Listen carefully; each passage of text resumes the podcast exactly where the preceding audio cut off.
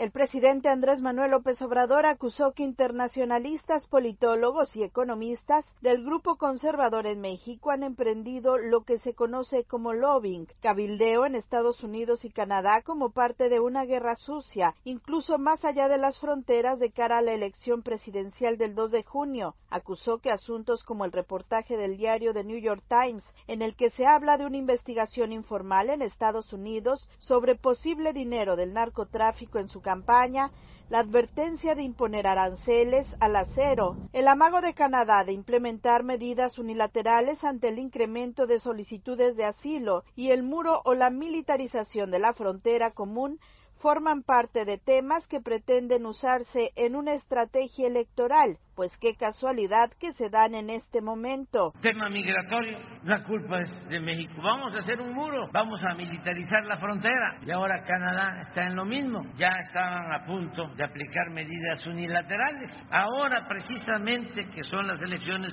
en México.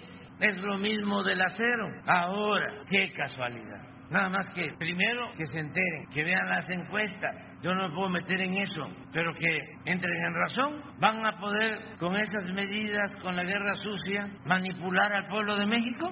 No, no. Aún más desde la estación del tren Maya en Palenque, Chiapas, el Ejecutivo anticipó que de no haber un trato respetuoso hacia México, no participará en la cumbre de líderes de América del Norte que se tiene prevista para realizarse en la ciudad de Quebec en el mes de abril. Me gustaría que el presidente Biden o sus asesores, el primer ministro Trudeau, conocieran la campaña de AMLO, presidente narco para que no participen en favor de esta guerra sucia, se abstengan ayudando a la mafia del poder económico y del poder político en nuestro país, porque eso es inmoral, no merecemos maltrato.